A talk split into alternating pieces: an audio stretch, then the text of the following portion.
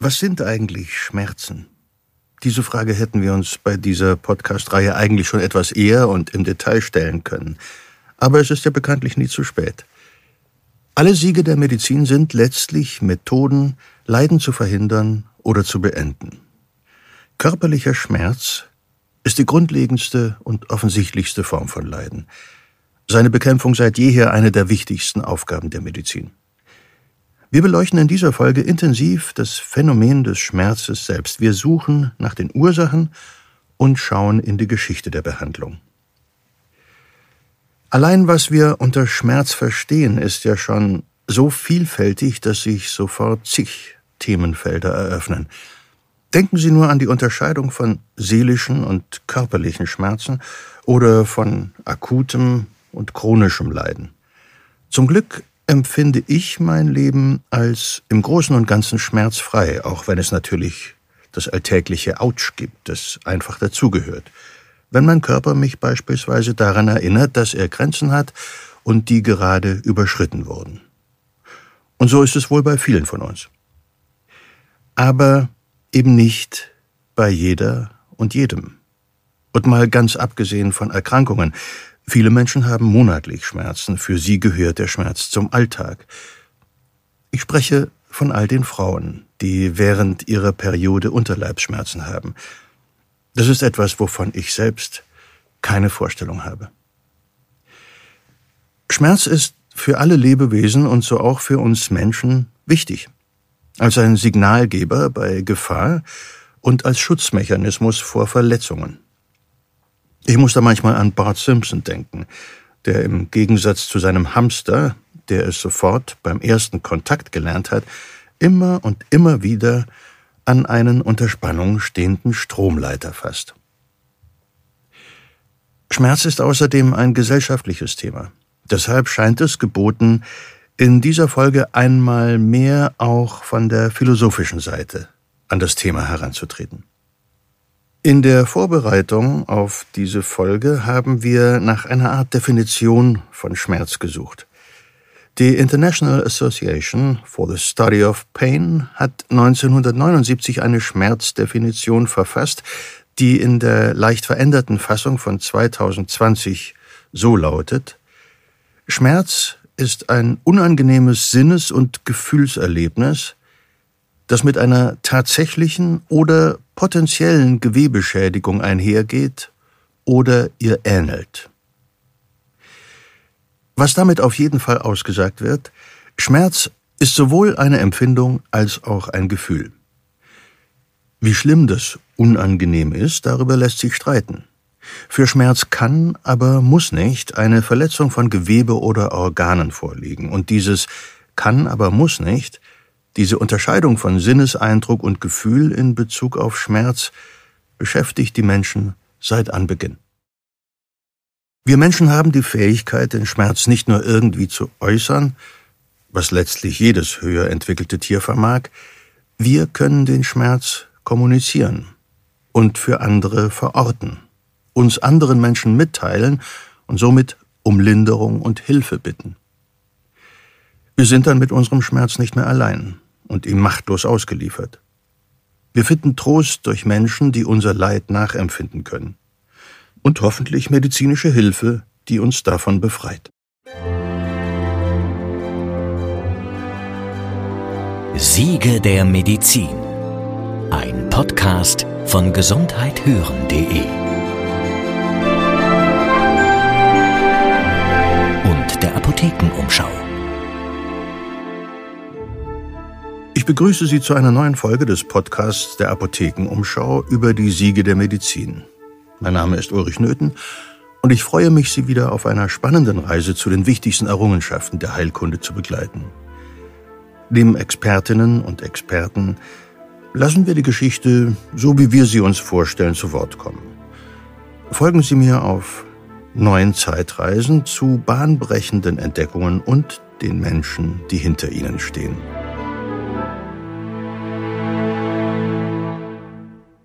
Für diese Folge habe ich zwei Experten befragt, die sich dem Thema Schmerz aus unterschiedlicher Richtung nähern.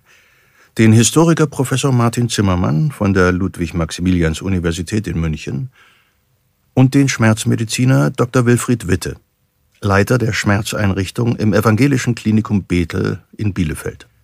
Beide stehen mir heute mit ihrer fachlichen Expertise zur Seite. Zur allgemeinen Einordnung von Schmerz hier Herr Dr. Wilfried Witte. Schmerzen sind äh, zunächst einmal das universellste Symptom, das Menschen haben können, wenn sie medizinische Beeinträchtigungen haben. Und äh, man kann sie natürlich beschreiben, man kann sie beschreiben als körperliche Sensationen, die vermittelt werden über spezifische Nervenendigungen oder die zustande kommen durch Beschädigungen von Nerven. Was ganz wichtig ist, ist, dass Schmerzen nicht in jedem Fall eine Gewebsläsion äh, haben, die ihnen zugrunde liegt, sondern dass Schmerzen auch ohne solche Gewebsläsionen zustande kommen können. Akute Schmerzen durch Verletzungen oder Krankheiten kennt jeder. Der Zahn hat Karies, das Knie ist aufgeschürft, der Finger ist zwischen Messer und Schneidebrett geraten, den Kopf haben wir uns am zu niedrigen Türrahmen angeschlagen. Dieser akute Schmerz ist, wie eingangs erwähnt, sehr sinnvoll denn er zeigt Verletzungen an. Den kaputten Zahn lassen wir dann behandeln. Das aufgeschlagene Knie wird vermutlich von allein wieder gut. Haben wir Kopf- oder Gliederschmerzen, die nicht auf eine äußere Einwirkung oder eine Verletzung zurückzuführen sind, hilft oft eine Selbstmedikation durch ein leichtes Schmerzmittel.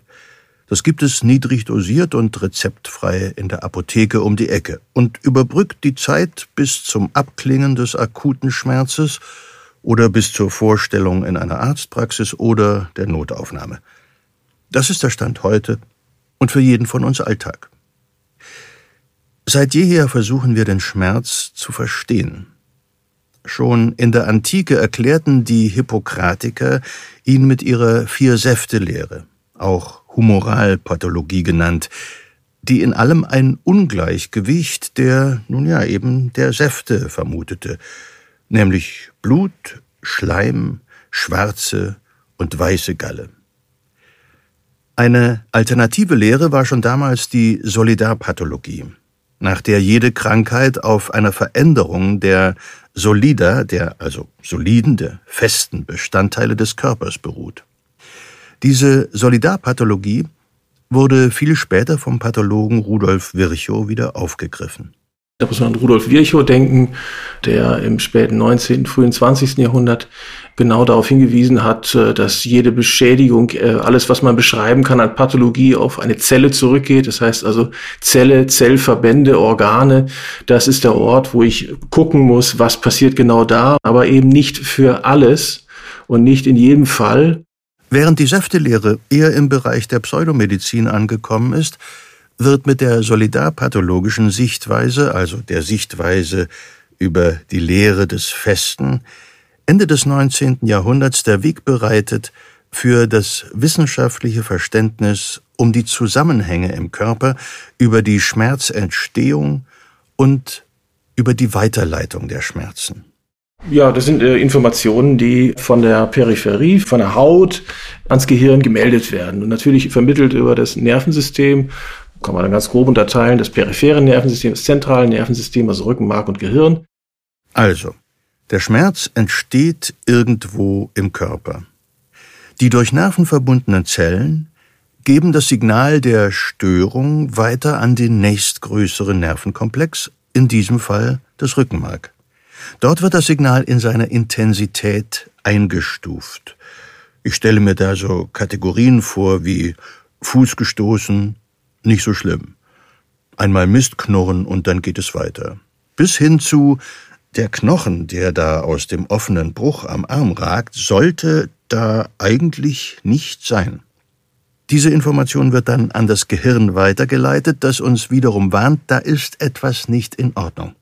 Es ist natürlich ein Vielfaches komplizierter und man musste äh, sich auch dann ein Bild machen davon, wie der komplexe Vorgang denn überhaupt stattfinden könnte. Und äh, da geht es zum Beispiel eben auf die, um die Rückenmarksebene, dass dort viele Beeinflussungen stattfinden können. Das heißt, es ist nicht eine Information, die ist objektiv da und die kommt jetzt genauso objektiv im Gehirn an, sondern die kann schon auf Rückenmarksebene vielfältig verändert werden. Sie kann verstärkt werden, sie kann aber auch abgeschwächt werden. Und da war die sogenannte Gate Control Theory von 1965 von Melzack und Wall. Melzack war ein Psychologe aus Kanada, Wall ein äh, Physiologe aus Großbritannien, die dem zusammen diese äh, Theorie präsentiert haben in einem Aufsatz in, in dem Magazin Science.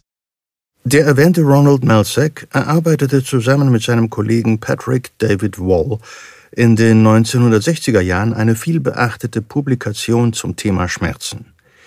Sie untersucht zum Beispiel Phantomschmerzen und auch die zeitweise Unterdrückung von Schmerzen, beispielsweise bei Verletzungen durch einen schweren Unfall. In der Fachsprache nennt sich das stressinduzierte Analgesie, ein Schutzmechanismus des Körpers. Melzack entwickelt die Theorie der Neuromatrix, wonach jeder Mensch ein genetisch bestimmtes neuronales Netzwerk hat, das das Körperempfinden bestimmt, aber auch erwähnte Phantomschmerzen und chronische Schmerzen verursachen kann. Nach Melzack gibt es zwei Arten von Schmerzen. Einen plötzlichen, kurz anhaltenden Schmerz, den akuten Schmerz, und langanhaltende, chronische Schmerzen. Wann spricht man von chronischem Schmerz? grob gesagt, also ein Schmerz, der anhält länger als drei Monate. Es gibt auch andere Definitionen, kommt immer darauf an, aber im Wesentlichen ist es das. Es gibt auch chronischen Schmerz, der früher anfängt als vor drei Monaten. Und es gibt auch andererseits Schmerzen, die auch im vierten Monat noch, vielleicht bei komplexen Verletzungen zum Beispiel, im vierten Monat noch nicht chronisch sind, aber immer noch anhalten. Insofern ist das, hat man festgestellt, so dass mit dem chronischen Schmerz allein definiert über einen klaren Zeitraum ist ein bisschen ein Hilfskonstrukt. Schmerz ist also nicht gleich Schmerz. Er unterscheidet sich von Individuum zu Individuum. Chronische Schmerzen entstehen also oft aus akuten Schmerzen, die zum Beispiel von Verletzungen herrühren. Aber die Schmerzen bleiben, auch wenn die Ursache für den eigentlich sinnvollen Warnhinweis des Körpers meist schon nicht mehr vorhanden ist. Die Nerven senden noch immer an das Gehirn, dass in der jeweiligen Region des Körpers etwas nicht in Ordnung ist, da fängt man an, von einem chronischen Schmerzsyndrom zu sprechen, das sich dann zu einer eigenständigen Schmerzkrankheit entwickeln kann, deren Ursache nicht mehr eindeutig ist und das vielfältige Begleiterscheinungen und weitere Krankheitssymptome mit sich bringen kann.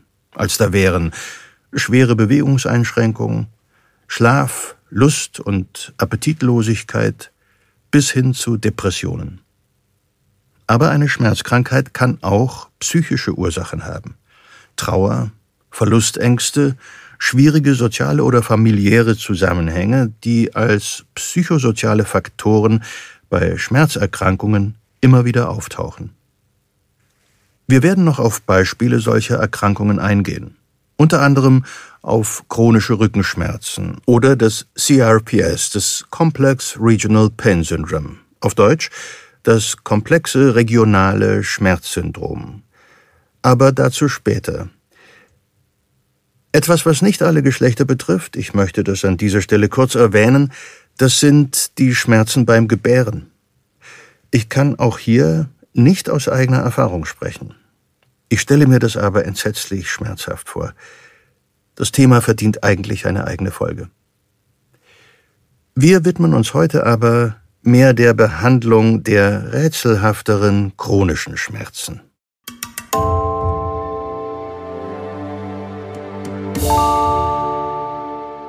Mein zweiter Gesprächspartner, Professor Zimmermann aus München, beschäftigt sich seit Jahren mit dem Thema Schmerz in den Kulturen der Antike, aber auch mit den damaligen Behandlungs- und Therapieformen.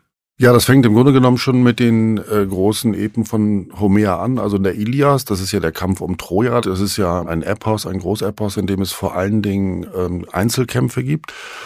Und äh, bei diesen Einzelkämpfen wird immer wieder darauf hingewiesen, dass die beteiligten Kämpfer entsetzliche Schmerzen erleiden müssen. Und das ist auch ganz interessant, dass in dieser Ilias zum Beispiel auch die Götter Schmerzen empfinden.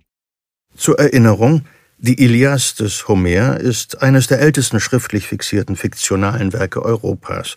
Sie erzählt vom Kampf um Troja und beruhte auf frühgeschichtlichen Erzählungen und Mythen.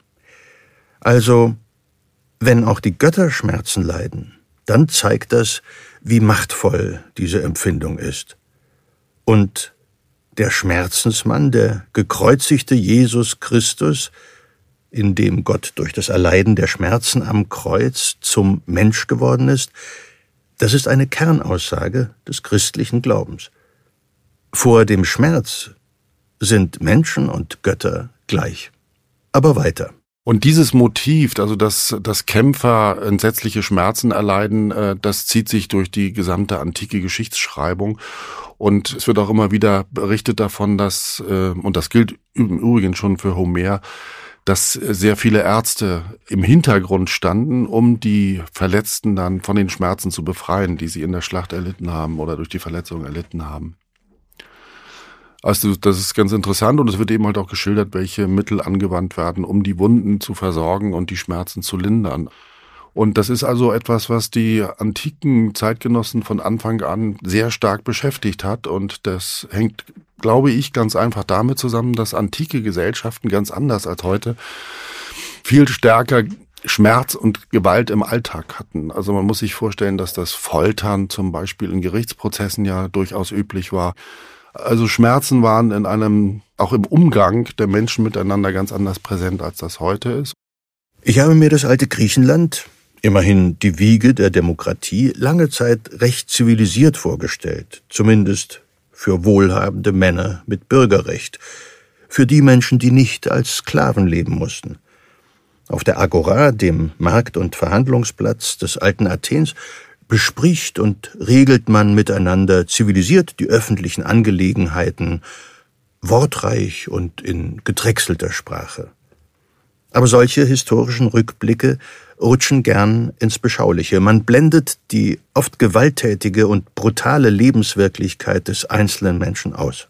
Man hat natürlich die Schmerzen sozusagen als äh, konstanten Begleiter des Lebens wahrgenommen. Und das fängt äh, ja im Grunde genommen mit der Geburt an. Das ist eigentlich ein ganz interessanter Aspekt. Also wenn man das Alte Testament liest, da gibt es ein Wort für Schmerzen, äh, das den Schmerz meint und gleichzeitig aber auch den Geburtsschmerz. Also man hat den Geburtsvorgang und die Schmerzen, die die Frau bei der Geburt erlebt hat, äh, als Beginn des Lebens gesehen und gleichzeitig aber sozusagen auch als Sinnbild für die menschliche Existenz. Also dass dieser Schmerz, der schon die Geburt begleitet, das Leben dann auch weiter begleitet.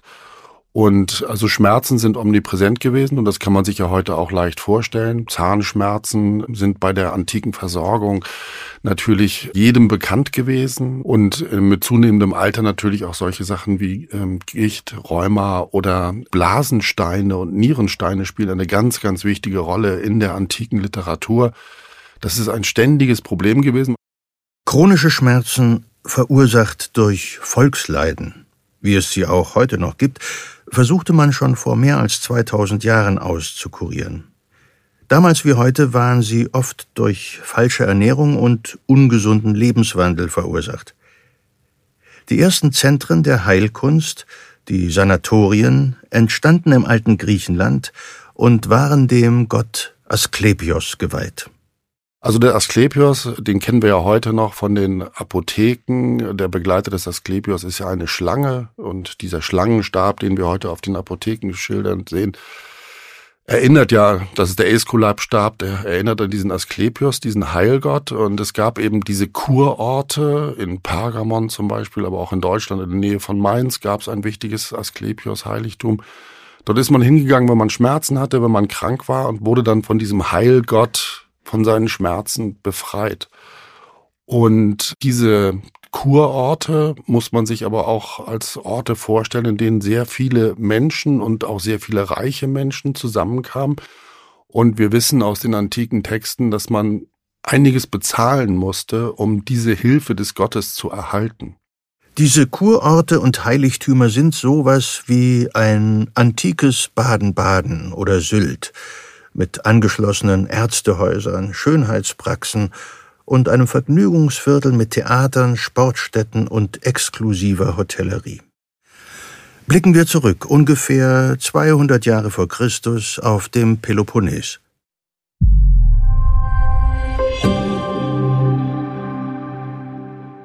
Hi, mein Name ist Yves und ich bin im Team von gesundheithören.de. Das ist das Audioangebot der Apothekenumschau. Und da bin ich im Hintergrund für die Tontechnik und Postproduktion zuständig. Das heißt, ich bin dabei, wenn wir Interviews führen oder neue Folgen im Studio aufnehmen. Das Audiomaterial, was wir da gesammelt haben, schneide ich dann und mische es so ab, dass ihr es jederzeit zu Hause oder auch gern unterwegs gut und verständlich hören könnt. Neben den Themen, die eure Gesundheit betreffen, bedienen unsere Podcasts eine ganze Bandbreite an verschiedenen Formaten.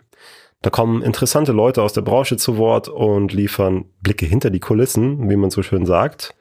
Wir recherchieren zu relevanten Themen wie zum Beispiel der Gendermedizin oder tauchen auch mal ab in die Vergangenheit und schauen uns an, wie Medizin so vor unserer Zeit war. Bei gesundheithören.de findet ihr also einen ganzen Fundus an wirklich ordentlich geprüftem Material. Mit dem könnt ihr euch aufklären oder euren eigenen Blickwinkel abgleichen. Das Ganze ist kostenlos und immer auf dem Stand der Dinge. Also, hört doch mal rein und wenn ihr findet, dass wir gute Arbeit leisten, dann sagt es gerne weiter.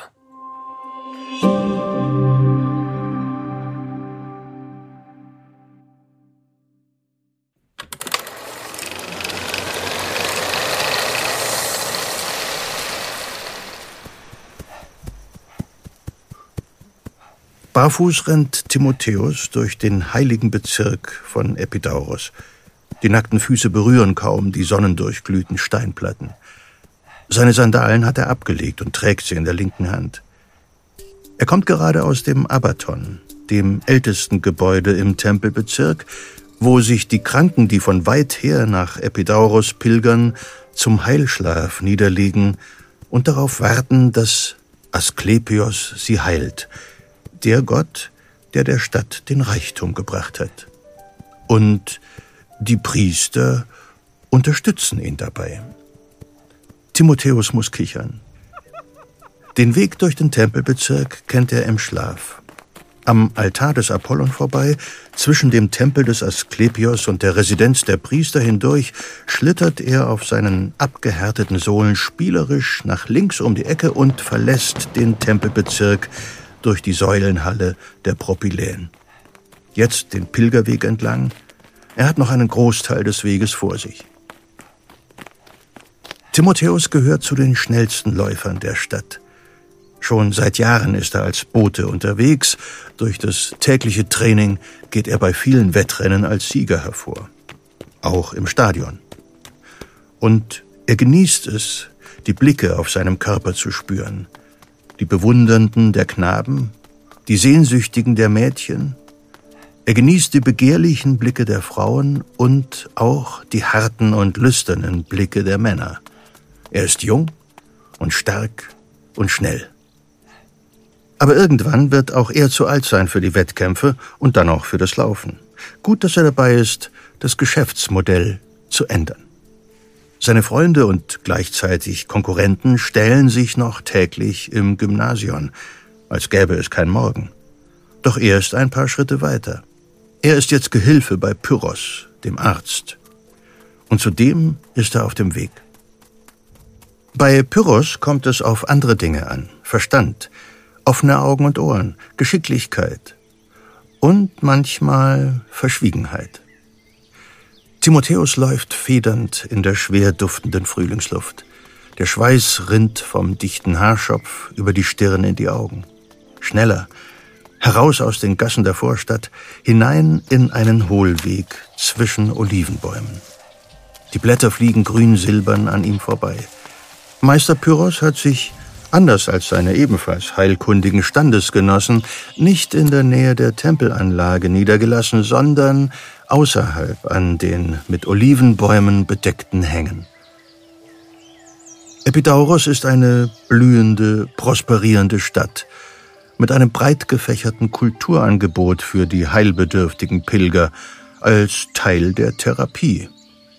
Bäder, Theater, Schenken, Gästehäuser und natürlich das Abaton, wo die Kranken darauf hoffen, der Gott werde ihnen im Traum Anweisungen zur Behandlung mitteilen, orakelhafte Anweisungen, die der fachkundigen Auslegung durch die Priesterschaft bedürfen. Also das Verfahren war in der Regel so, dass man in das Heiligtum ging, dass man dort eine Nacht verbrachte und schlief. Da gab es so Schlafsäle.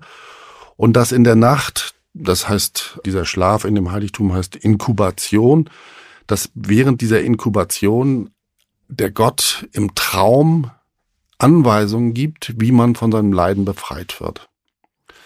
Und äh, man ist also in dieses Heiligtum gekommen und musste erstmal opfern. Man musste ein Opfertier mitbringen, ein Schwein zum Beispiel oder Geflügel und anderes. Und ein Teil dieser Opfertiere ging an den Gott, das wurde verbrannt und der Rest wurde von den Priestern verkauft. Also die haben damit sozusagen eine ganze äh, Menge an Geld verdienen können. Und dann hat man auch anderen Gottheiten geopfert. Der Mnemosyne zum Beispiel, der Erinnerung hat man geopfert, damit man sich am Morgen auch noch an den Traum erinnert. Also nicht nachts irgendwas träumt und dann leider, leider viel Geld ausgegeben hat für die Opfertiere und für die Priester und sich aber nicht daran erinnert, was der Gott einem da verraten hat, äh, um von dem Leiden befreit zu werden. Das waren Kurorte, die sehr stark frequentiert waren und mit, von sehr vielen Leuten besucht wurden.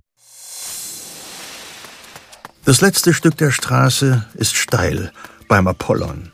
Auch für seine geübten Beine eine Herausforderung. Schwer atmend erreicht er den gefegten Vorhof beim Anwesen des Arztes. Zwei große Hunde stürzen sich bellend auf ihn, doch sie kennen ihn. Mit wedelnden Schwänzen springen sie an ihm hoch und lecken ihm den Schweiß von Armen und Gesicht. Während sich Timotheus mit den Händen auf den Knien abstützt, um zu Atem zu kommen, tritt Meister Pyrrhos gähnend aus dem kühlen Eingang des Hauses in die gleißende Vormittagssonne. Mit fragend gerunzelten Augenbrauen tritt er auf Timotheus zu. Und? Timotheus richtet sich auf und verkündet, außer Atem, aber mit strahlendem Gesicht, Meister Pyrrhos, der Tuchhändler von der Küste, mit den starken Schmerzen, der vor zwei Tagen ins Abaton kam. Die Priester sagen, sie haben seine Träume gelesen und gedeutet und befunden, dass an ihm nur eure Kunst des Heilens angewendet werden soll. Ja, sogar euren Namen hat der Gott in den Träumen des Mannes ausgesprochen. Er muss lachen. Man glaubt es kaum. Des Meisters Gesicht glättet sich und grinsend sagt er, Asklepios sei Dank. Sie setzen sich im schattigen, begrünten Innenhof an den kleinen gemauerten Brunnen. Der Gehilfe erfrischt sich Arme und Kopf und trinkt von dem klaren Wasser. Siehst du, mein Junge, eine Hand wäscht die andere. Die Opfergaben für die Priester, äh, für den Gott, verbessert er sich, sie wirken wundersam auf die Träume der Kranken. Es muss der tiefe Glaube sein, der durch die Münzen auf den Geist der Schlafenden im Abaton übergeht. Wir wissen ja, der Tempelschlaf zeigt uns stets die Wahrheit. Also man hat ja irgendwas geträumt, denen das erzählt und die sagten dann, was man tun soll. Also man hat ja nicht wirklich geträumt, jetzt musst du Baldrian-Tropfen nehmen, zehn Tropfen am Tag oder so, sondern man hat irgendwas von irgendeinem Tier geträumt und dann haben die Priester diesen Traum ausgelegt. Und die haben dann natürlich auch die Möglichkeit gehabt, auf die Ärzte zu verweisen, die im Umfeld so eines Kurortes überall ihre Arztpraxen hatten. Und was genau ist es denn nun, was dem Tuchhändler Schmerzen bereitet? Meister, es sind Steine, die ihn seit Jahren zum Wahnsinn treiben. Er sagt, er sei bereit, das Mehrfache des üblichen Preises zu zahlen, wenn er nur so schnell wie möglich von dieser Pein befreit wird und die Schmerzen aufhören. Pyrrhos hebt beschwichtigend die Hände. Nein, Timotheus, wir bereichern uns nicht am Leid der Siechen.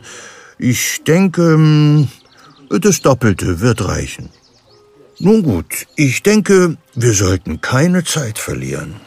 Wir werden den Gepeinigten noch heute von seinem Leid erlösen. Der Tag ist ja noch jung.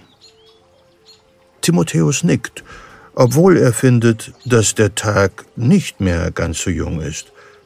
Sein Meister allerdings ist niemand, der das frühe Aufstehen bei Sonnenaufgang schätzt. Lange Nächte und ausgiebige Gelage mit hübschen Frauen und jungen Männern, oft Gästen von fernher, sind des Meisters Passion. Dennoch, das muss Timotheus zugeben, wird die Meisterschaft von Pyrrhus, das, was er den Kranken als Arzt zu geben vermag, durch seine Ausschweifungen nicht beeinträchtigt. Nach Timotheus Meinung, da stimmt er mit den Priestern überein, ist Pyrrhus ein würdiger Nachfolger des berühmten Hippokrates, der 200 Jahre zuvor dem Gott Asklepios diente. Pyrrhus pfeift, und augenblicklich steht ein Sklave neben dem Brunnen. Geh und mach das Maultier bereit, das sanfte. Meine Utensilien aber packst du, Timotheus. Sklave und Gehilfe eilen ins Haus. Pyrrhus schaut an sich hinunter. Und ein frisches Gewand brauche ich, ruft er ihnen hinterher. Die Vergnügungen der letzten Nacht haben allzu deutliche Spuren auf seinem Chiton hinterlassen. Nicht, dass ich aussehe wie dieser Fleischer Leonidas, der von sich denkt, er sei der bessere Arzt, knurrt er. Kurz nach der Mittagsstunde reitet Pyrrhus zügig, aber ohne Eile auf seinem Maultier durch die Propyläen in den heiligen Bezirk von Epidaurus ein. Die schattige Säulenhalle am Anfang der Prozessionsstraße bietet tagsüber Kühle für Bettler, Aussätzige und Krüppel. Das Maultier trottet aus dem Schatten der Säulenhalle hinein in die Betriebsamkeit der großen Prunkstraße. Alle Achtung! Dafür, dass die Sonne noch fast im Zenit steht, ist recht viel los. Pyrrhus schirmt seine Augen mit der Handfläche ab. Tag für Tag kommen zahlreiche Hilfesuchende hier an, und mit jedem Zimmer, das in den Gästehäusern vergeben wird, steigen die Preise der verbliebenen Unterkünfte. Sein heutiger Kunde jedoch gibt sich nicht mit einem spartanischen Zimmer am Badehaus zufrieden. Nein, beim Apollon. Der und seine Begleiter haben eine ganze Etage in einer der Stadtvillen gepachtet, die, soweit Pyrrhos weiß, den Priestern gehört, auch wenn diese das vehement abstreiten. Natürlich, natürlich, nun, ihm soll es recht sein. In einem großen Haus lässt sich besser arbeiten. Und im Anschluss an die Behandlung winkt die Aussicht auf ein exquisites Mahl mit der Gesandtschaft des Patienten. Ach ja, die Menschen sind so dankbar. Pyrrhus blickt sich um. Vielleicht bleibt er heute Nacht einfach hier und schaut sich die Athleten im Gymnasium genauer an. Die schönen Athleten wie Timotheus. Aber nein, Timotheus würde er niemals umgarnen. Der ist wie ein Sohn für ihn. Ah, da ist er ja und wartet bereits am Eingang des prunkvollen Hauses. Der reiche Tuchhändler von der Küste windet sich in Schmerzen auf seinem Lager. Pyrrhus eilt zu dem korpulenten Mann und nimmt dessen Hände in die seinen. Trotz der kühlen Brise in dem großen Raum rinnt dem Kranken der Schweiß über den Körper. Pyrrhus spricht mit sanftem Ton und versucht, ihn zu beruhigen. Mein Herr, die Götter haben mich durch ihre Träume zu dir gerufen. Ich kenne dein Leid nicht von mir selbst, aber zur Genüge von zahllosen anderen Patienten, denen ich den Stein geschnitten habe. Alle konnten danach wieder ohne Schmerzen ihren Geschäften nachgehen. Und zu diesen Glücklichen wirst auch du sehr bald gehören. Es wird allerdings ein letztes Mal sehr schmerzhaft. Der Mann verzieht das Gesicht. Er hat ungefähr Pyrrhus Alter, ist auch schon ziemlich grau auf Kopf und Wangen. Er antwortet gepresst und stockend, ihm sei es egal. Er leide seit Jahren unter diesen Schmerzen. Nun sei es nicht mehr auszuhalten. Weder Mohnsaft noch betäubender Hanf noch schwerer Wein brächten ihm Erleichterung. Lieber gehe er hinüber zu den Göttern, als dies weiter zu ertragen. Man hatte schon die Möglichkeit, diese Steine zu entfernen. Aber wenn das misslang, war das natürlich extremst schmerzhaft und Plinius zum Beispiel berichtet in seiner Naturgeschichte, dass der von Blasensteinen verursachte Schmerz ein Selbstmordgrund sind. Also dass Leute, wenn sie diese Schmerzen empfinden, dann auch umbringen. Timotheus flößt dem Patienten einen starken Sud aus Kräutern und Mohn ein. Langsam, Tropfen für Tropfen, bis sich der Mann etwas beruhigt, entspannt und die Krämpfe nachlassen. Pyrrhus tastet den Unterleib des Mannes ab, drückt fest auf Nieren und Harnblase. Der Mann grunzt zwar, aber die Quelle des Schmerzes scheint dort nicht zu sein. Dann schlägt Pyrrhus das Gewand des Kranken zur Seite und tastet den Bereich zwischen den Hoden und dem Anus ab. Der Patient brüllt auf und wirft sich auf die Seite. Barsch gibt Pyrrhus Anweisungen an seinen Gehilfen. Mit sicheren Handgriffen stellt Timotheus kochend heißes Wasser, frische Tücher und einen Kupferspiegel bereit. Das chirurgische Werkzeug aus sehr scharfen, federdünnen Messern, kleinen Aalen und Zangen reinigt der Arzt selbst im dampfenden, nach Kampfer riechenden Wasser und legt sie auf dem Spiegel ab. Timotheus tröpfelt dem Patienten im Anschluss noch eine letzte Portion Mohnsud in den Mund. Es geht los. Nur zwei Sklaven, der Heiler und Timotheus, bleiben im Raum. Die Sklaven halten den Mann fest. Timotheus winkelt dessen Beine an und drückt sie in Richtung des gewaltigen Bauches. Der Mann atmet nun sehr flach und hat dem kräftigen Zupacken des Gehilfen nichts mehr entgegenzusetzen. Pyrrhus nimmt das feine Messer und setzt ohne Zögern einen kurzen Schnitt im Dammbereich, genau an der Stelle, die sehr geschwollen ist. Sofort strömen Blut und Urin auf die Tücher. Der Patient schreit auf und sackt dann in die Bewusstlosigkeit. Pyrrhus drückt und schiebt die Ausbeulungen in Richtung des offenen Schnitts. Und schließlich fallen einige gelbliche Steinchen in die Tücher. Der Urin läuft frei heraus. Pyrrhus tastet nochmals ab. Gut, da ist nichts mehr. Timotheus reinigt den Wundbereich mit heißem Wasser, während Pyrrhus den Schnitt mit zwei Fingern zusammenpresst. Das Gold, Timotheus, und die Nadel. Der Gehilfe bereitet eine gebogene Ahle vor, viel feiner als die der Sattler, an die ein dünner Golddraht geknüpft ist, und reicht sie Pyrrhus. Mit der linken Hand vernäht dieser die Wunde mit drei Stichen und verdrillt den glänzenden Draht. Die Wunde ist geschlossen.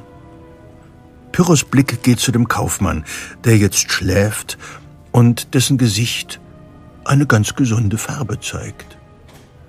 Geschafft. Der Arzt scheint zufrieden, während er den Patienten mit einer langen Stoffbahn wie ein Kleinkind wickelt.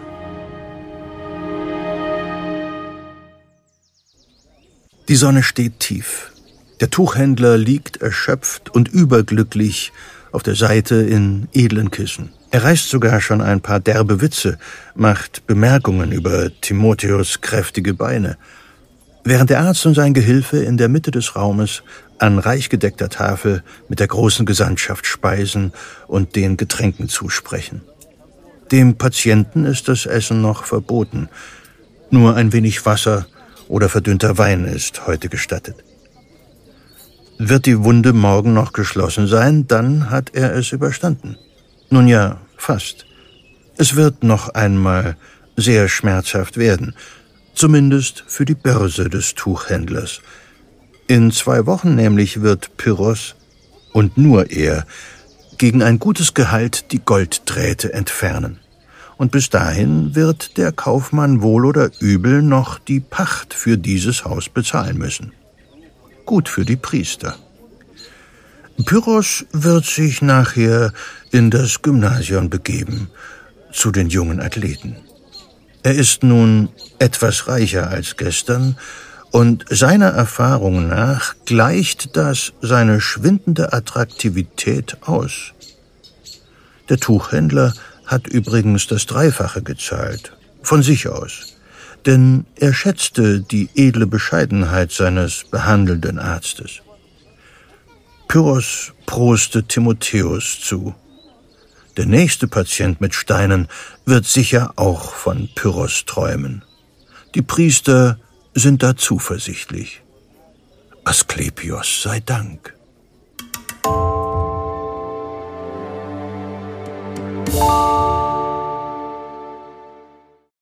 Die kleine Geschichte zeigt, dass die Behandlung von chronischen Schmerzen schon vor 2000 Jahren in Form einer Operation mit anschließender Reha möglich war. Vielleicht erinnern Sie sich noch an unsere Episode zur Anästhesie. Hippokrates nutzt dort auch schon den Mohnsaft, im Griechischen Opos genannt, als Schmerzmittel bei einer Frau während einer schwierigen Geburt. Eine heikle Sache, denn eine Überdosierung hätte dem Pyros seinen Klienten womöglich wegsterben lassen.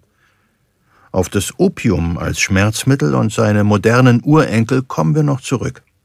Der Gott Asklepios ist ziemlich eigennützig und nicht auf Anhieb zugänglich für hilfesuchende Menschen. Und dazu kam natürlich auch, und darauf spielte sozusagen auch mein Hinweis auf die Verdienstmöglichkeiten an, dass man als Arzt, der die Fähigkeit hatte, von Schmerzen zu befreien, richtig viel Geld verdienen konnte. Also man bezahlte den Arzt, wenn man von seinem Leiden befreit war. Wenn das nicht funktionierte, dann kriegte der auch kein Geld. Und wir hören davon, dass wenn zum Beispiel ein Arzt einen römischen Senator oder seine Frau von einer Krankheit geheilt hat, dann waren das, wenn man das nach heutigen Maßstäben berechnet, schon mal 100.000, 150.000 Euro, äh, die für eine Behandlung gezahlt wurden. Und da kann man sehen, dass also die berühmten Ärzte und die sehr erfolgreichen Ärzte ähm, auch sehr, sehr reich wurden in diesen antiken Gesellschaften. Und wenn man sich zum Beispiel das Asklepieion in Pergamon anschaut, da kam wirklich die High Society zusammen. Also die berühmtesten Leute der Zeit sind da für einige Wochen hingegangen. Und äh, man kann das sehr schön auch daran sehen, da gab es dann eben halt Theater, Hörsäle für Vorführungen, für Reden. Man hatte die Möglichkeit, auch selbst eine Statue von irgendjemandem, den man verehrte, dort aufzustellen und so weiter, hat das auch getan. Es hat sich seither wenig geändert beim Jetset wenn ich das so höre. Allerdings hatten die reichen Menschen bei ihren langen Aufenthalten damals auch die Muße, ihre Erlebnisse aufzuschreiben. Nur deshalb wissen wir heute überhaupt etwas von diesen Orten und den Behandlungen. Und es gibt einen berühmten Redner, Aelius Aristides heißt er, der im zweiten Jahrhundert nach Christus gelebt hat. Und es gibt ganz viele Reden von dem und Schriften, in denen er berichtet über diesen Aufenthalt in dem Kurort. Und das ist so ein ein unglaublicher Hypochonder gewesen. Der hat alles, was man sich an Krankheiten vorstellen kann, hat der gehabt und deshalb konnte er dieses Heiligtum nicht verlassen und musste sich da 17 Jahre aufhalten. Ich äh, google mal schnell nach dem Redner Aelius Aristides. Hier. Der Mann hat, wie erwähnt, viele Jahre in Pergamon verbracht, was heute übrigens in der Türkei liegt. Er war da wohl nicht durchgehend, aber immer mal wieder. Aelius Aristides beschreibt leider seine Krankheiten nicht super genau. Es liegt aber die Vermutung nahe, dass neben der Hypochondrie eine fortschreitende Tuberkulose und eine chronische Erkrankung des Verdauungstraktes, vielleicht ein Tumor oder ein Morbus Crohn, permanente Schmerzen verursacht haben. Er spricht von Jahren des Leidens und nur wenigen kurzen Episoden ohne Schmerz, die er dann als himmlisch bezeichnet. Vielleicht hat man ihn einfach in Pergamon und den anderen Heiligtümern abgezockt. Vielleicht aber hätte er schlicht eine Schmerztherapie gebraucht, wie sie heutzutage möglich ist.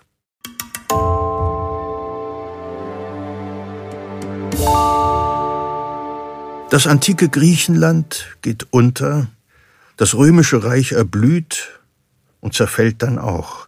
Die Götter ziehen sich auf die hohen Berge zurück und werden von ihren monotheistischen Nachkommen abgelöst. Viel Wissen über heilende Pflanzen und operative Behandlungen verliert sich in Kriegen, in religiösen Dogmen und kulturellen Umbrüchen. Man beginnt damit, Schmerzen umzudeuten. In den Religionen ist mit der menschlichen Existenz natürlich auch die Überlegung verbunden, was passiert eigentlich nach dem Tod. Und da hat man dann sehr früh unterschiedliche Modelle entworfen. Es gibt eben halt das positive Jenseits, das Elysium, also da, wo man wirklich in paradiesischen Zuständen lebt. Es gibt aber auch von Beginn an die Vorstellung, dass es so etwas wie eine Hölle geben kann, wenn man auf die andere Seite sozusagen kommt. Und äh, deshalb ist schon sehr früh verbunden mit diesen Jenseitsvorstellungen auch der Wunsch, dass das menschliche Leid, das menschliche Leben, das ja sehr stark von Schmerzen und Leid geprägt ist, sich in einen positiven Zustand wendet. Und äh, die Christen haben das sozusagen auf einen Höhepunkt geführt, indem sie eben die Vorstellung verbreitet haben, dass es eben halt diesen paradiesischen Zustand im Jenseits gibt und dass man diesen paradiesischen Zustand vor allen Dingen dann erreicht, wenn man im Leben zu Ehren seiner Religion Leiden auf sich nimmt.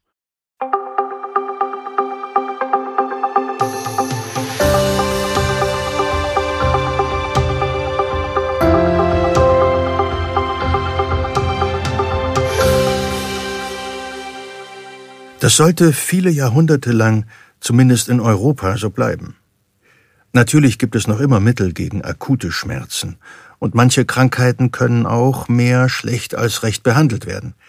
Aber der anhaltende Schmerz als solcher wird eher als ein unverrückbarer Zustand wahrgenommen, der einfach hinzunehmen ist. Dr. Wilfried Witte der sich übrigens auch mit historischen Aspekten der Schmerzforschung und Therapie an der Charité in Berlin beschäftigt, führt uns weiter in Richtung Gegenwart. In der Neuzeit, ich will mal damit anfangen, ist es äh, häufig so gewesen, dass klassisch Schmerz als Urphänomen bezeichnet wurde.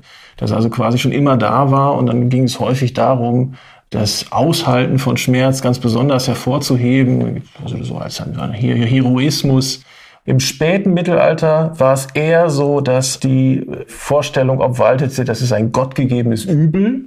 Also das ist zwar etwas Schlechtes, aber wir müssen es annehmen. Und dementsprechend ist es auch eher zu akzeptieren.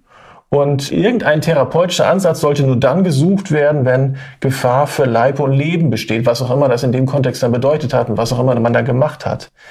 Ähm, wichtig ist dann, ein, es gibt so einen Schwenk in der Betrachtung, was man von Schmerz halten soll im 17. Jahrhundert. Und das ist dann auch die Zeit, wo diese Schlafschwämme abgeschafft werden. Und wo man, wo auch quasi das beginnt, was wir kennen aus der Zeit, bevor es die moderne Narkose gab, nämlich Operationen quasi ohne alles, musste einfach ertragen werden. Ich möchte hier nochmal auf unsere Episode der ersten Staffel über die Anästhesie verweisen. Dort werden die eben genannten Schlafschwämme erwähnt und in ihrer Anwendung erklärt. Und da kommt diese Vorstellung auf, dass der Schmerz eine Wächterfunktion hat. Der schützt uns. Der zeigt uns an, wenn wir jetzt nicht aufpassen, dann zerstören wir äh, irgendwas an unserem Körper oder wir, oder wir kriegen noch einen viel größeren Schaden. Chronischer Schmerz aber hat diese Wächterfunktion nicht. Diese Unterscheidung zum Akutschmerz braucht noch Jahrhunderte, um sich zu etablieren. Zur Zeit der Französischen Revolution im 18. Jahrhundert entwickeln sich langsam medizinische Einrichtungen, die zum Ziel haben, das Wesen von Krankheit und Schmerz zu ergründen. Stephen Lang und Emily Lou, die am Albany Medical College forschen, schrieben dazu 2014, ich zitiere, Die Französische Revolution 1789 forderte eine Überprüfung unserer grundlegenden Menschenrechte und lud zu Einblicken in die Ursachen und Auswirkungen unserer Gesundheit ein. Vor der Französischen Revolution waren Ärzte die persönlichen Helfer bestimmter Mitglieder der Aristokratie. Zu Beginn des 19. Jahrhunderts begannen Ärzte eine größere Verantwortung für die Gesundheit ihrer gesamten Gemeinschaft zu übernehmen. Durch postrevolutionäre Gesundheitsreformen wurden Ärzte dem radikalen Traum von einer offenen Praxis und ungehemmter Wissenschaft ausgesetzt. Kliniken wurden für die allgemeine Bevölkerung gegründet und veränderten für immer die medizinische Wissenschaft. Paul Michel Foucault, gestorben 1984 in Paris, war einer der größten Historiker und Philosophen der Wissenschaft. Er prägte eine innovative Idee, um diese neue Art von Medizin in seinem bahnbrechenden Werk Die Geburt der Klinik zu beschreiben. Den medizinischen Blick. Der medizinische Blick ist eine neuartige Sichtweise, die den Arzt in ein doppeltes Beobachtungssystem einbezieht. Eines, das den Krankheitsprozess entdeckt und seine natürliche Wahrheit umschreibt. Etwa zur gleichen Zeit am Ende des 18. Jahrhunderts begannen sich die Ärzte auch von abergläubischen, anekdotischen Beschreibungen dessen zu distanzieren, was ihre Patienten krank machte. Stattdessen wandten sie sich zunehmend der Aufklärungsidee des Empirismus zu, der Praxis, sich auf die Beobachtung physischer Phänomene zu verlassen, um allgemeine Prinzipien für die Funktionsweise des menschlichen Körpers zu entwickeln.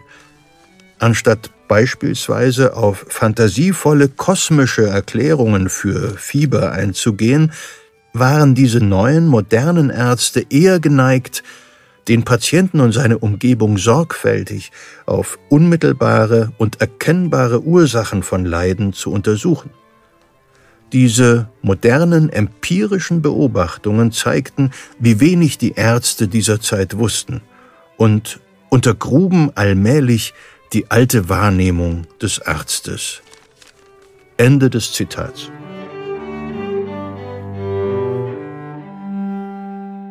Den Schmerz als eigenes Krankheitsbild und nicht ausschließlich als Symptom zu betrachten, hat dann dennoch zwei Jahrhunderte gedauert. Das datiert ins 20. Jahrhundert. Und da kann man vor allen Dingen immer Bezug nehmen auf tatsächlich eine Person, die da auch für die Verbreitung dieser Zusammenhänge ganz wichtig war, ein Anästhesist aus den USA mit italienischen Wurzeln, John Bonica der an der Westküste tätig war, auch dann als Militärarzt tätig war im Zweiten Weltkrieg und wie das immer wieder in Kriegen passiert ist, mit ganz vielen Verletzten äh, zu tun hatte, die zum Teil in 0, nichts Schmerzen entwickelten, die gar nicht mehr weggingen, die von Dauer waren. Und er hat dann geguckt, was er machen kann. Auf ihn geht zurück, das zu sagen, was es vorher auch schon mal gegeben hat, aber was nicht so klar benannt war, kategorisch nicht sozusagen klar benannt war. Man muss wenn man äh, mit den chronischen Leiden bezogen auf Schmerz umgehen will, diese Unterscheidung realisieren, dass ein akuter Schmerz etwas ganz anderes ist als ein chronischer Schmerz. Das ist der Beginn der modernen Schmerztherapie. Der Anfang des 20. Jahrhunderts geborene John Joseph Bonica las zu seiner Zeit ziemlich sicher die medizinische Literatur zum amerikanischen Bürgerkrieg. Denn wir müssen in der Geschichte dorthin zurückspringen, ins 19. Jahrhundert. Während dieser Zeit wurde viel von eigenartigen Schmerzen berichtet, die bei verwundeten Soldaten auftraten, denen Gliedmaßen entfernt werden mussten. Der Unterarm war weg und dennoch hatte der Soldat weiterhin Schmerzen, und zwar genau in diesem nicht vorhandenen Unterarm. Heute kennen wir dieses Krankheitsbild unter dem Begriff Phantomschmerz, der in vielen Varianten auftreten kann. Ebenfalls aus dieser Zeit stammt die erste Erwähnung eines weiteren Krankheitsbildes in Bezug auf den chronischen Schmerz, das komplexe regionale Schmerzsyndrom, CRPS. Zur Zeit des amerikanischen Bürgerkriegs in den 1860er Jahren, als die damaligen Ärzte plötzlich mit sehr vielen Verletzten zu tun hatten, hatte es noch keinen Namen. Es gab eben natürlich logischerweise auch viele, mehr als ein Drittel äh, Nervenverletzungen durch Schussverletzungen. Und da gab es eben auch häufiger den Fall, dass festzustellen war, also wenn das so eine Hand betraf oder ein Unterarm, dass da so eine Entzündungsreaktion, nennen wir es mal so, entstand, die dazu führte, dass der Arm so aufquoll, dass das Haarwuchs, an, der Wachstum anders war, dass dass die Schweißfunktion eine ganz andere war und dass dann so eine Hyperalgesie war, so, also ein verstärktes Schmerzwahrnehmen. Das hörte gar nicht auf, es ging immer so weiter. Und dann gab es einen Neurologen aus den USA. Silas Weir Mitchell, 1829 in Philadelphia geboren, findet heraus, dass Schmerzen weiter bestehen können, selbst wenn die Ursache nicht mehr vorhanden ist. Und dass der Schmerz ein eigenes physisches und psychisches Krankheitsbild generiert. Er gilt deswegen in den USA durchaus so als der Vater der Neurologie, ein bisschen pathetisch, aber das geht tatsächlich auf ihn zurück. Er hat es erstmals beschrieben, 1864, also so ein Brennschmerz, der sich in diesen betroffenen Extremitäten abspielte und ein paar Jahre später ging das dann in die Lehrbücher ein. Dann war es auf der anderen Seite so, dass 1900 ein deutscher Chirurg in Hamburg, Paul Sudeck, was Ähnliches beschrieben hat, ohne dass da klar zu sagen war, dass es Nervenverletzungen gibt. Die Ursachen des CRPS, des komplexen regionalen Schmerzsyndroms, sind erschreckend schlicht. Um das allgemein zu umschreiben, kann man sagen, meistens sind es sogenannte banale Traumen, also äh, banale Verletzungen. Also irgendwas, wo unter normalen Umständen überhaupt nichts Besonderes daraus wird, aber aus irgendwelchen Gründen bei diesem Patienten, dieser Patientin eben doch. Klassisch ist, man stürzt, zieht sich eine Unterarmfraktur, eine Radiusfraktur ist es häufig dann zu. Das wird entsprechend operiert, wird noch in Gips eingelegt und irgendwann geht der Schmerz gar nicht weg. Man nimmt vielleicht den Gips ab und sieht, also der Arm ist ganz verändert. Und dann kann es schon sein, dass sich auch schon so ein CRPS entwickelt hat. Viele CRPS hören dann auch spontan wieder auf, aber viele brauchen noch eine Therapie, weil sie auch chronifizieren. Und dafür wiederum ist dann auch die Schmerztherapie auch äh, zuständig. CRPS ist keine Volkskrankheit. Sie zeigt den Ärztinnen und Ärzten dennoch Zusammenhänge der Schmerzverarbeitung in unserem Nervensystem und dem Gehirn. Das bekannteste Beispiel, und ich schätze fast jeder und jede von Ihnen ist selbst betroffen oder kennt jemanden, ist die Sache mit den Rückenschmerzen. Ein gewaltiges Thema, das zu vielen Irrtümern, zu persönlichen Katastrophen und abertausenden Einzelschicksalen geführt hat. Mit zunehmendem Wohlstand nehmen ab Mitte des 20. Jahrhunderts bestimmte Rückenprobleme bei den Menschen der entwickelten Industriestaaten zu. Das bleibt dem medizinischen Personal natürlich nicht verborgen. Es werden mehr und mehr Patientinnen und Patienten und man beginnt sich das genauer anzuschauen. Rückenschmerzen sind ja die größte Gruppe auch von chronifizierten Schmerzsyndromen, aber nicht jeder Rückenschmerz ist chronifiziert. Die meisten Rückenschmerzen gehen ja schnell wieder weg. Es gibt eigentlich keinen Menschen, der nie Rückenschmerzen hat. Wichtig ist immer zu erkennen, wann treten eben Faktoren auf oder wann bemerkt man Faktoren, die darauf hinweisen, dass möglicherweise eine Chronifizierung stattfindet. Es könnte sowas sein wie so äh, ein ausgeprägtes Gefühl von Hilflosigkeit. Ich kann sowieso nichts machen. Immer ich. Es geht immer so weiter. Oder so eine Katastrophisierung. Also der Schmerz wird immer schlimmer. Das wird damit enden, dass ich im Rollstuhl sitze. Ich werde mich nicht mehr bewegen können. Die innere Einstellung und die mentale Gesundheit können sich auf das Schmerzempfinden auswirken. Man kann zum Beispiel sagen, dass wenn bei Patienten, die einen akuten lumbalen, also der untere Rücken Bandscheibenvorfall haben und eine radikuläre Schmerzsymptomatik, also eine, die sozusagen die Nervenwurzel betrifft und die so reinschießt ins Bein, immer wieder, wenn bei diesen Patienten gleichzeitig eine depressive Stimmungslage vorliegt, dann kann man sagen, dass in über 80 Prozent der Fälle dann, wenn sie in so einer Konstellation operiert werden, davon ausgegangen werden muss, dass sie hinterher nicht nur profitieren werden von der Operation, sondern der Gefahr unterliegen, ein chronisches Schmerzbild zu entwickeln. Also das heißt, dieser Punkt der Stimmungslage, die vorher schon da war, im Umgang mit den Schmerzen, mit den Rückenschmerzen, der ist zentral für die Prognose, ob diese Operation gut ausgehen kann oder nicht. Noch lange Zeit bleiben diese Zusammenhänge unbekannt. Man vertraut einfach auf die immer besser werdenden Schmerzmedikamente und die großen Fortschritte in der Chirurgie. Es wird bis in die 1980er Jahre hinein viel operiert, aber einigen Patientinnen und Patienten geht es danach nicht besser, sondern schlechter. Sie tauchen wieder und wieder verzweifelt in den Krankenhäusern auf. Und dann kam auch ein Begriff dafür auf, nämlich Failed Back Surgery.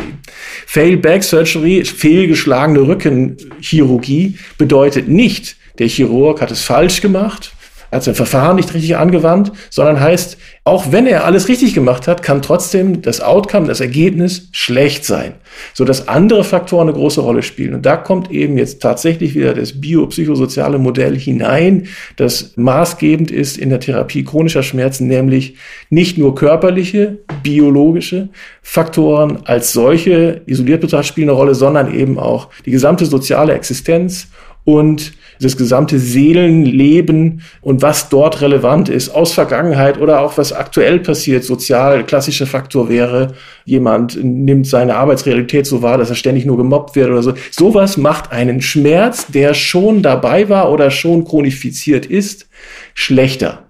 Und diese Faktoren muss man berücksichtigen. Also bezogen nochmal zurück auf so eine Rückenoperation könnte das heißen, es geht nicht unbedingt auf entweder oder. Es könnte auch heißen, möglicherweise braucht man dann auch keine Operation mehr. Wichtig erstmal eine Schmerztherapie zu machen, damit der Patient nicht in einen Zustand da hineingeht, der für ihn prognostisch ungünstig ist.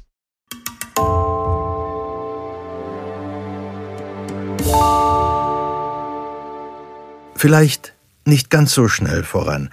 Die Schmerztherapie, die sich auf das biopsychosoziale Modell bezieht, ist Ende der 90er Jahre noch in den Anfängen. Schmerztherapie damals bedeutet in den meisten Fällen Schmerzmittel und kostspielige Operationen.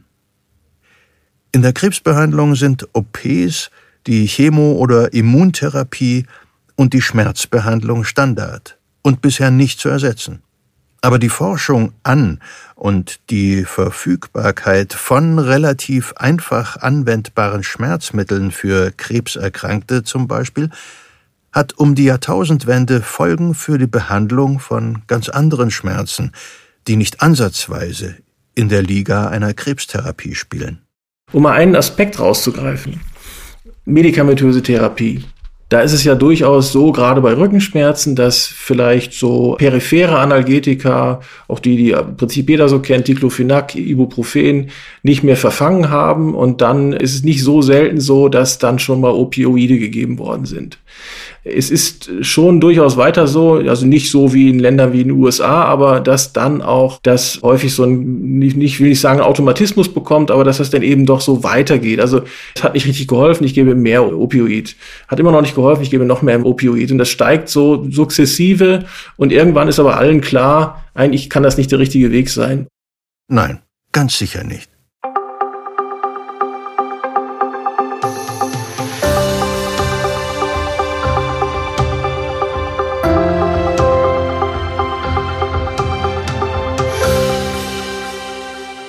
Was aber sind eigentlich Opiate und Opioide? Wie wirken sie? Ich versuche mich kurz zu fassen. Opiate sind natürliche Substanzen, wie sie im Opium, dem Saft des Schlafmonds, vorkommen. Zu den Opiaten zählt zum Beispiel auch das Morphin. Das war und ist noch immer ein weit verbreitetes Schmerzmittel, das umsichtig eingesetzt werden sollte. Morphin bindet, wie andere Opiate, an den Opioidrezeptoren der Nervenzellen, so auch im Gehirn, und schwächt damit die Schmerzweiterleitung. Allerdings auch mit der Nebenwirkung, dass andere Signale ebenfalls geblockt werden können, wie zum Beispiel für das Atmen oder andere Körperfunktionen. Opioid ist sozusagen der Überbegriff Dazu zählen die natürlichen Opiate sowie synthetisch oder halbsynthetisch hergestellte Mittel, wie zum Beispiel das bekannte Schmerzmittel Fentanyl oder das noch bekanntere Rauschgift Heroin. Sie binden an die gleichen Rezeptoren und entfalten damit ein ähnliches Wirkspektrum. Neben ihrer schmerzstillenden Eigenschaft können sie außerdem berauschend wirken. Dazu kommt, dass sie sehr schnell abhängig machen können.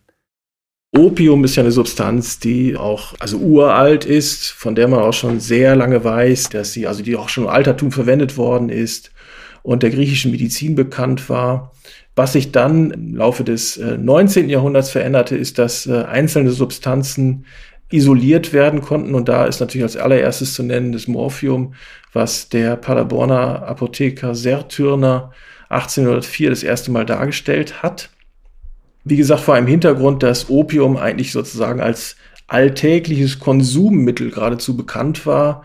Die Indikationen für Opium waren auch sehr breit. Also man hat es gegeben, nicht nur bei Schmerzen, sondern bei Schlaflosigkeit, bei Zahnschmerzen, dann speziell bei, bei Durchfall, bei einer sogenannten Wassersucht. Das ist nicht gleichbedeutend mit Ödem, aber geht so in die Richtung. Zur Sedierung, es gab Opiumschnuller, dann waren die Kinder ruhig. Bei Fieber, was zwischendurch auftrat, bei Cholera, bei Wunden, bei Hysterie, bei Epilepsie, Asthma und so weiter. Und es ist auch breit erforscht worden mit den damaligen Möglichkeiten. Deswegen kam man auch dazu, einzelne Substanzen isolieren zu wollen. Und da sind auch sehr viele isoliert worden. Und das, da spricht man auch von der sogenannten Alkaloidchemie. Und dann kann man dazu sagen, dass das dann relativ schnell ein großer Markt wurde. Das insbesondere nach 1870, 71, in den sogenannten Gründerjahren, aber auch schon zuvor. Also Morphin oder Morphium wurde vermarktet von der Firma Merck und insbesondere eben ab den 1870er Jahren wurde die deutsche Chemieindustrie, die deutsche äh, Pharmakologie wurde führend weltweit. Und da gab es doch eine sehr große Verbreitung, zumal dann auch inzwischen so Injektionsnadeln entwickelt worden waren und so weiter und so weiter. Die Übergruppe der schmerzstillenden Mittel sind die sogenannten Analgetika vom altgriechischen Algos Schmerz. Zu den Analgetika gehören sowohl Opioide, seien sie nun synthetisch oder natürlich, als auch Nicht-Opioide, wie das eben von Dr. Witte erwähnte Ibuprofen. Und damit kommen wir zur Gegenwart und der Opioidkrise in den USA. Viele Menschen dort haben keine oder nur unzureichende Krankenversicherungen. Sie stehen finanziell unter Druck und konsultieren medizinische Fachleute nur im äußersten Notfall. Schmerzmittel hingegen sind extrem billig zu haben. Nachdem die Lobbyarbeit der Hersteller die Hürden für eine missbräuchliche Nutzung immer weiter absenken konnte. Mit einem Mal gibt es Pillen, die die Probleme mit dem Rücken, dem Kopf, den Zähnen oder der Angst vor Jobverlust und Leistungsschwäche beheben können. Und stark abhängig machen. Mittelstandsfamilien werden so zu Junkies, die ohne die Opioide ihren Alltag nicht mehr auf die Reihe bekommen. Familien zerfallen, Abertausende Menschen sterben wegen Überdosierung. In den letzten zwei Jahrzehnten waren es insgesamt mehr als 500.000 Tote. Eine Nebenwirkung von Opioiden ist die Atemdepression. Dabei senkt sich die Atemfrequenz immer weiter ab und kommt irgendwann zum Stillstand. Das wichtigste Medikament, ja Gegenmittel, was US-Rettungsdienste so immer vorrätig haben, ist der Opioid-Antagonist Naloxon. Mittlerweile das am häufigsten eingesetzte Notfallmedikament. In der klinischen Praxis begegnet man dem Problem der Atemdepression mit Beatmungsgeräten, die durch die Anästhesistin oder den Anästhesisten überwacht werden. Das Desaster der Opioidkrise in den USA hat eine lange Vorgeschichte. Und die ist eigentlich ein Sieg der Medizin, die Möglichkeit, Menschen auf medikamentöse Weise von Schmerzen und Leid zu befreien. Und somit auch ein Beleg für meine lang gehegte Vermutung, man kann sich auch zu Tode siegen.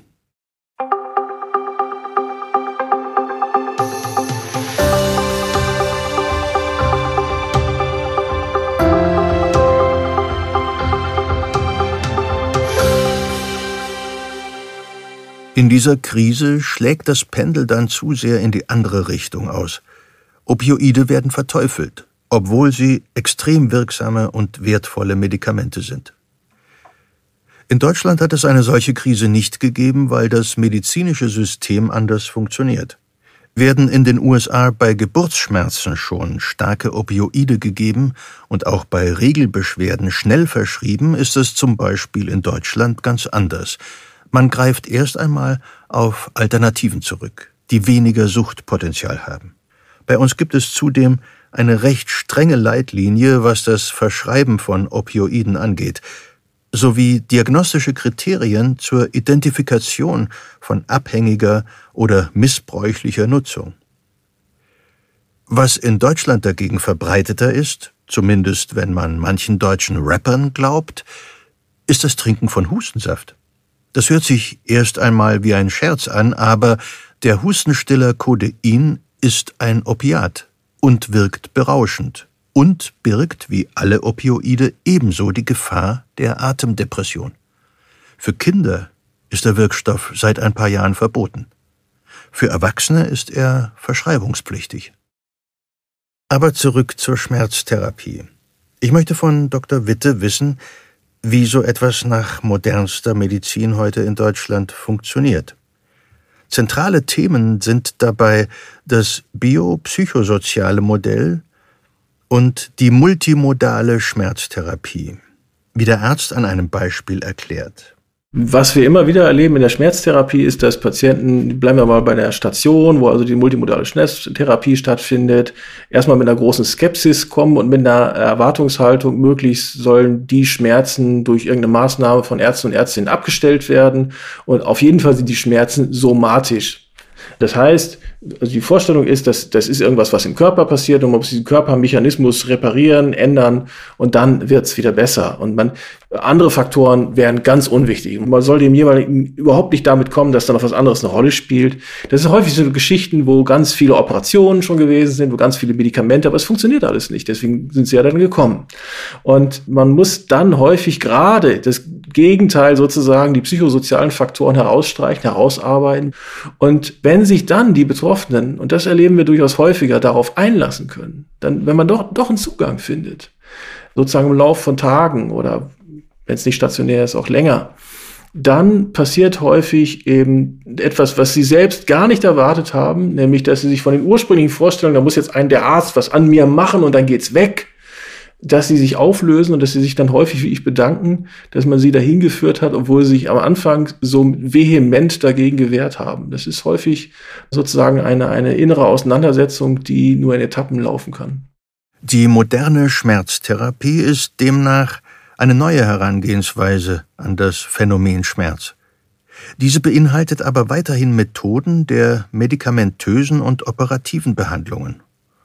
Und darüber hinaus? Wenn jemand zum Schmerztherapeuten, zur Schmerztherapeutin geht, dann ist ja meistens schon vorher was passiert. Man war beim Hausarzt, bei der Hausärztin, man war beim Orthopäden, Orthopädin und man ist da so ein bisschen an eine Stelle gekommen, wo es nicht so recht weitergeht. Beim Schmerztherapeuten, bei der Schmerztherapeutin geht es dann schon von vornherein um den Versuch zu gucken, okay, welche Faktoren spielen da insgesamt eine Rolle? Wie ist dann die Vorgeschichte? Und wo ist am ehesten ein Ansatzpunkt, was man machen kann. Natürlich geht's auch da durchaus um medikamentöse Therapie, aber eben auch um eher physikalische Anwendungen wie Physiotherapie oder Ergotherapie könnte da eine Rolle spielen. Es kann im Einzelnen auch sein, äh, dass man schon an der Stelle mal feststellt, okay, vielleicht muss man vieles, was so im Seelenleben äh, jemand immer mit sich herumschleppt, was aber ganz wichtig ist für die Wahrnehmung von Schmerzen, doch bearbeitet werden sollte, dass man vielleicht eine Gesprächstherapie anstrebt. Auch das könnte an dieser Stelle schon passieren, dass man darauf hinweist und das sozusagen äh, versucht zu initiieren reagieren. Wichtig ist, wenn dann Schmerztherapeut, Schmerztherapeutin merkt, das ist vielleicht doch zu wenig, wir müssen einen komplexeren Zugang zum Schmerz kriegen, dass man dann vielleicht so eine sogenannte multimodale Schmerztherapie anstrebt. Das ist dann in einem äh, interdisziplinären Team, was eng zusammenarbeitet und den sozusagen den Rahmen äh, der Wahrnehmung dieser Schmerzen erweitert und das sind dann Therapien, die eben zum Beispiel stationär oder tagesstationär stattfinden und dann durchaus nicht selten danach stattfinden. Ich versuche das mal für mich einfacher zu fassen. Multimodal bedeutet, dass man stationäre und medikamentöse Behandlung, Physiopraktiken und eine psychologische Betreuung zusammenführt. Medikamente scheinen mir noch immer ein zentraler Aspekt zu sein. Insbesondere bei einer multimodalen Schmerztherapie ist gerade das Gegenteil zu tun, nämlich zu entziehen vom Opiat. Und das kann dann sogar auch wieder besser werden. Das heißt also, so ein Bild, was häufig wieder angeführt wird über Therapie chronischer Schmerzen und auch die Frage, wie man das sozusagen kulturell einordnet und so weiter, was so kulturpessimistisch darauf Bezug nimmt, dass die Schmerztherapie immer mehr Medikamente gibt, das ist total verkürzt. Gerade das soll eben nicht stattfinden in der Schmerztherapie. Das ist eher so ein Ausgangspunkt, den man hat als Schmerztherapeut, Schmerztherapeutin, um ganz im Gegenteil zu wirken und das eher zu reduzieren. Okay. Ein Modul der Therapie scheint das Sprechen zu sein, so wie ich es ganz am Anfang dieser Folge erwähnte. Das Reden über den Schmerz kann schon ein erster Schritt zur Heilung sein. Dr. Witte würde sagen, da kommen wir zu dem biopsychosozialen Modell, das sich als ein Modul in der Therapie wiederfindet. Letztlich erkennt dieses Modell die Einheit von Körper und Geist an, oder, wer es so lieber mag, die Einheit von Körper und Seele. Das heißt, dass in diesem Modell gleichzeitig drei übergeordnete Aspekte betrachtet werden. Der biologisch-medizinische Aspekt gab es zum Beispiel eine OP, eine Krebserkrankung oder einen Unfall mit Trauma. Der psychologische Aspekt, der Umgang mit Problemen, die Wahrnehmung des Selbst, Ängste und Wünsche, das persönliche Verhalten im Alltag und so weiter und der soziale Aspekt, bei dem Familie, Beruf und Umweltfaktoren betrachtet werden, aber auch die finanzielle Situation, Beziehungsgeflechte und Abhängigkeiten. Diese Aspekte beeinflussen sich gegenseitig und wirken sich aus auf das subjektive Empfinden von Schmerz. Genauso gut kann jeder für sich die Ursache des chronischen Leidens sein. Gleichzeitig kann das Wissen um die Beeinflussungsmöglichkeiten innerhalb des Modells auch Wege aufzeigen, mit ganz klar biologisch-organisch induzierten Schmerzen besser umzugehen. Selbstheilungskräfte helfen, psychische und physische Abhängigkeiten von Schmerzmitteln zu reduzieren.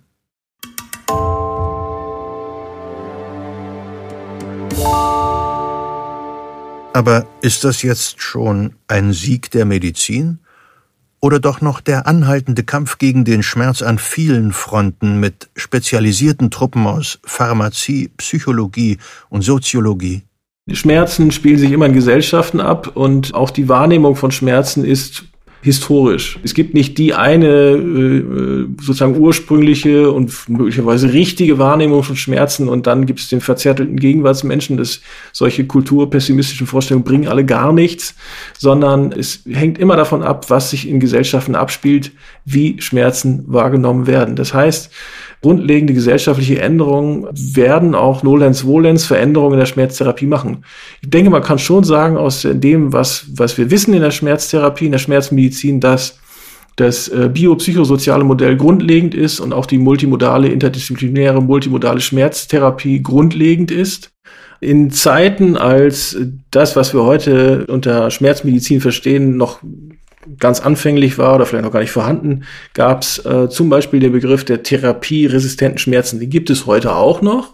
Im Einzelfall kann der auch Sinn machen.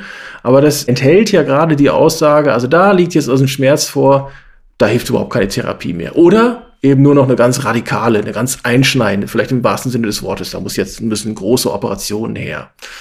Wenn man es vereinfacht sagen will, besteht der Sieg der Schmerzmedizin darin, von diesen radikalen und häufig eher schädlichen Zugangswegen zur Therapie von Schmerzen weggekommen zu sein und auf ganz anderen Wegen wesentlich bessere Ergebnisse erzielen zu können, um damit den Schmerzen, und das ist eine große Gruppe von Patienten und Patientinnen, die unter chronischen Schmerzen leiden, doch etwas an die Hand und ihnen helfen zu können. Ich glaube, das ist ein guter Ansatz.